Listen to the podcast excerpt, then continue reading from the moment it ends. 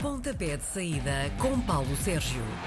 Sexta-feira é a manhã de Paulo Sérgio na RDP Internacional. É com ele que ficamos a saber tudo sobre uh, as uh, competições eh, de futebol. Ele é o maior especialista na matéria em Portugal. Bom dia. Pelo menos o mais, o mais grande, Sim. como dizem os outros. Quanto é que medes? Bom dia. 1,90m. Imagina, ele tem mais 20 centímetros do que eu. Bom, não há futebol de Primeira Liga, mas temos a nossa seleção que, no fundo, é a equipa de todos nós. É exatamente. E temos um adversário que é modesto, o Luxemburgo, não é? É, é o que prova a história.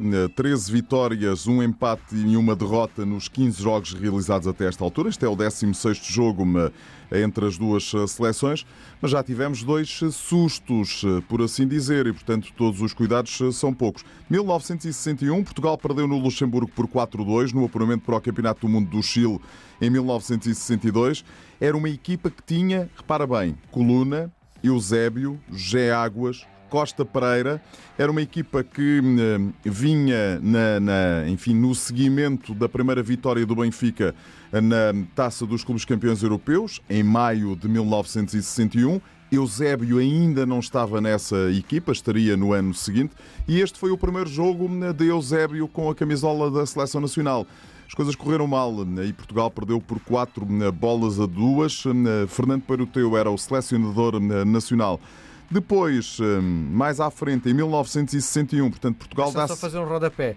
Uh, esse jogo, se fosse atualmente, dava direito a despedimento do treinador, não é? Dava direito a andarmos aqui a conversar sobre esse assunto há muitos anos. Eh, e, portanto, imagino que os nossos colegas eh, naquela altura tenham falado bastante desta derrota, desta derrota mas que, enfim, os mídias nessa altura não têm o poder, o poder que têm claro. hoje e, portanto, as coisas são um bocadinho diferentes. Depois, em 1991, portanto, Portugal dá-se mal com uh, o, o, mês 1, um, o, o, ano 1 um de cada, cada vez que joga com a equipa do Luxemburgo. Portanto, estamos em 2019 e não em 2021. Acho Ainda que bem. estamos, estamos uh, à parte disso. Mas em 1991 empatamos 1 a 1 com Carlos Queiroz, uh, era o selecionador nacional. Foi um jogo amigável. Um jogo, um golo de Nogueira, que jogava no Boa Vista na altura numa equipa que tinha Vitor Bahia, Paulo Futre, Figo, como as grandes estrelas da companhia. Acho que esta noite Portugal vai, com maiores ou menores dificuldades, ultrapassar esta equipa do Luxemburgo e seguir na senda do hum, apuramento direto para o Campeonato da Europa 2020. Portugal deu um passo de gigante ao ganhar, por exemplo, na Sérvia na anterior jornada e, portanto, agora é uma questão de hum, tranquilamente ir gerindo as coisas. Ficar em primeiro ou em segundo lugar do grupo é exatamente a mesma coisa, dá o apuramento direto. Diz uma coisa, eh, é expectável porque o jogo contra a Ucrânia é fundamental que o Fernando Santos faça gestão? Não acredito, não acredito. Acho que o Fernando Santos vai obviamente mexer na equipa, eh, fazer gestão, apresentar uma equipa diferente frente ao Luxemburgo e outra frente à Ucrânia, não parece que isso vai acontecer. Portugal tem a espinha dorsal, os jogadores estão preparados para eh, jogarem de, 70 em 70, eh, de 72 em 72 horas, é aquilo que os médicos dizem como sendo o ideal. Por exemplo, em Inglaterra, eles jogam de 48 em 48 horas e eh, aparentemente não vem nenhum mal ao mundo em relação a isso. Bom, para chegarmos à qualificação, estamos dependentes só de nós? Estamos dependentes só de nós. O golo, o jogo eh, na Sérvia, o jogo em Belgrado eh, colocou-nos eh, a depender apenas e só de nós. Repara, o apuramento para o Campeonato da Europa é feito de forma diferente do apuramento para os campeonatos do mundo. Os campeonatos do mundo, o primeiro classificado tem entrada direta, os segundos classificados vão ao play-off. Aqui não. Primeiro e segundo têm entrada direta, o terceiro pode ter entrada no play-off de acesso. E, portanto, as coisas ficam muito mais uh, tranquilas. Se Portugal ganhar os jogos todos, poderá fazer 20 pontos. a Ucrânia, se ganhar os jogos todos, fará 21 pontos. Ora, como Portugal joga com a Ucrânia, isto é uma, matematicamente, é uma equação impossível. Portanto, ou Portugal faz os 20 pontos, ou a Ucrânia faz os 21 pontos. Depois pode haver outras eh, questões. Se houver um empate, por exemplo, a Sérvia, se ganhar os jogos todos, só fará 16 pontos. Portanto, a Sérvia está condenada, em minha opinião, a ser a terceira classificada do grupo. Portugal e a Ucrânia é e a ir ao play-off. A Portugal e a Ucrânia estão condenados, eh, passa a expressão, a serem os primeiros classificados do grupo e, portanto, a garantir o apuramento automático. Sorteio já está definido. O sorteio vai ser na Expo em Bucareste, na Roménia, no próximo dia 30 de novembro. À mesma hora temos Ucrânia e Lituânia, não é? Eh, o que é que podemos esperar deste jogo? Podemos esperar uma vitória da Ucrânia, com toda a tranquilidade. A Lituânia tem apenas e só eh, um empate, empatou em casa com o Luxemburgo, o nosso adversário. Quanto ao resto, tem eh, só derrotas. Tem 4 golos marcados, 15 golos sofridos. É a seleção mais frágil e, portanto. Mais do que uh, o Luxemburgo? Mais, muito mais. O Luxemburgo já está num patamar acima. O Luxemburgo já está numa, digamos que, terceira divisão do futebol europeu. A Lituânia está claramente na última e quarta divisão do futebol Mas europeu. Há, há, jogadores da Lituânia que jogam nos grandes campeonatos eh, desta Europa, não? Só há um jogador que joga, enfim, que já passou pelo Liverpool, que é um dos eh, centrais e que está agora a jogar no Cagliari de Itália. O resto são todos jogadores mais ou menos uh, desconhecidos. Jogadores que atuam uh, no estrangeiro, alguns atuam no estrangeiro, mas em equipas da, do meio da tabela para baixo, por exemplo, do futebol da Polónia.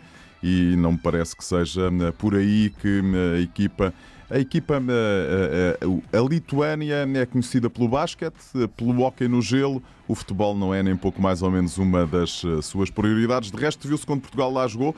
O estádio estava cheio, mas era para ver jogar o Cristiano Ronaldo e o Bernardo Silva. Bom, eh, depois temos a Ucrânia. Esse jogo é que é o mais importante desta qualificação. Esse jogo é o jogo que nos pode eh, garantir, ou pelo menos permitir, que no fim as contas eh, façam uh, com que Portugal ganhe o grupo ou não. E, portanto, vamos ficar à espera de perceber exatamente o que é que Portugal lá pode fazer. Se perder, não vem mal nenhum ao mundo. Uh, se empatar, não vem mal nenhum ao mundo. Se ganhar, vai para primeiro do, do, do, grupo. Ou seja, tem a franca possibilidade de acabar no primeiro lugar do grupo mas como diz o Fernando Santos, como têm dito bem os jogadores nas conferências de imprensa de antevisão das partidas, é preciso cuidado com esta equipa do Luxemburgo, já não é a equipa que era nos anos 80 e nos anos 90. Uma equipa interessante, há 17 jogadores do Luxemburgo que já atuam no futebol profissional. Não é como era antigamente, que eles eram padeiros e eram polícias. Eu recordo-me de ter visto vários polícias que atuavam na seleção do Luxemburgo isso já não acontece. Bom, ehm, queria aproveitar para, uh, que estás aqui para analisarmos uh, estes últimos dias de futebol de seleções ehm, e queria falar sobretudo do Alemanha-Argentina. Como é que a Alemanha está a ganhar 2-0 à Argentina e deixa-se empatar? A Alemanha está numa fase, eh, enfim, eu digo, de é? alguma reestruturação da, da, aquelas, aqueles grandes jogadores que atuavam, sobretudo no Bayern de Munique, alguns deles estão de saída. Uh, e, portanto, há outros uh, belíssimos valores que estão a aparecer e, portanto, isto é uma questão de transição. Se te recordares e uh, andares um bocadinho mais para trás em termos de, de, de, enfim, de épocas, em 2004 a Alemanha veio ao Campeonato da Europa que organizamos aqui e ficou na primeira fase. E a partir dessa altura, o futebol alemão passou por uma profunda reestruturação, a Federação Alemã também, e a Alemanha entrou outra vez em velocidade de cruzeiro e tem uma série de, eh, eh, enfim, de sucessos, não é? E agora está a acontecer um bocadinho a mesma coisa.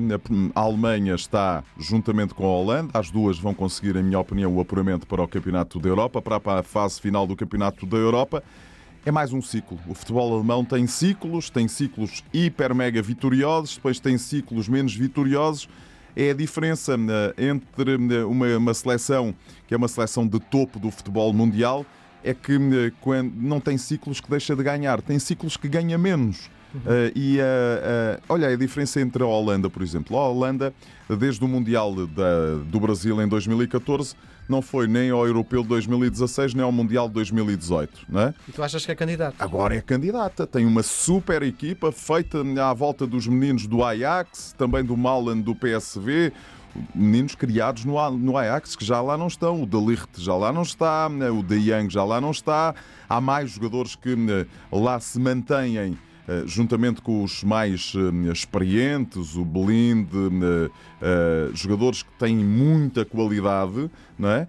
Mas que hum, vão depois hum, ali metendo os meninos e os meninos têm de facto muita, muita, muita qualidade. Esta seleção da, da, da Holanda está em crescendo, já foi à final da, da Liga das Nações, vai fazer boa figura neste campeonato da, da Europa, fará boa figura no próximo campeonato do mundo, portanto é mais um ciclo vitorioso. A equipa da Alemanha está a ganhar menos, é a diferença. Bom, Antes de olharmos para o futebol do fim de semana, na tua perspectiva, quem são as grandes candidatas, não, não estar representado, mas a ganhar o, o Campeonato Europeu? Espanha, desde logo. Uh, a Itália tem aqui uma palavra a dizer. Acho que a Inglaterra tem uma super palavra a dizer. Os campeões do mundo, uma, a França, a Bélgica também e, claro, Portugal. Portugal vai defender o seu, uh, a sua conquista de Paris em 2016. Vai chegar longe, acho eu. Um, mas eh, temos aqui um conjunto de candidatos. Miguel, isto é um bocadinho baralhar de novo, porque no fundo serão sempre os, os mesmos. mesmos. Claro.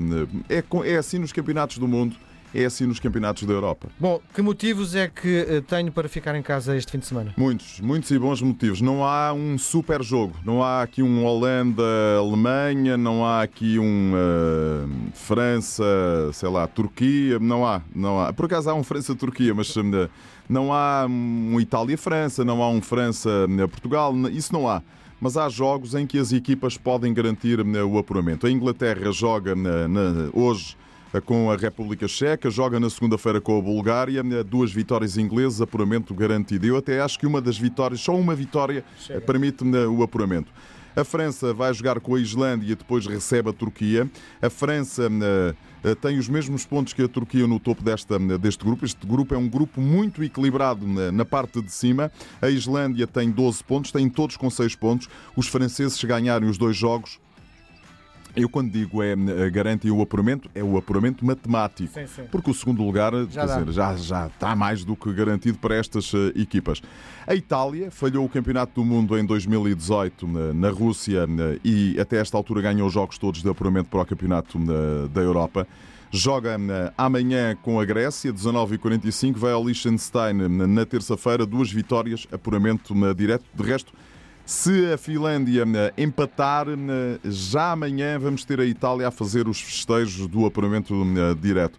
A Espanha tem conta por vitórias os jogos realizados, joga na Noruega amanhã, na terça-feira recebe, vai à Suécia, portanto é uma viagem à Escandinávia por parte da seleção espanhola, pode garantir o apuramento em caso de uma vitória e portanto as coisas estão muito bem encaminhadas. Por fim, a Bélgica também garante o apuramento se ganhar no Cazaquistão. O que é fácil. O que é relativamente fácil. Sim. O que significa que Inglaterra, França, Itália, Espanha e Bélgica, nesta jornada, nesta jornada podem de outubro, garantir. podem garantir matematicamente o apuramento e, portanto, uma, há aqui alguma surpresa bola, como diria Jorge. Muito bem.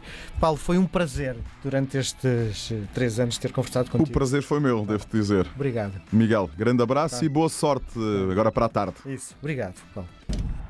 Às sextas-feiras, Paulo Sérgio faz uma antevisão dos jogos da jornada. Pontapé de saída às 10h20 na RDP Internacional.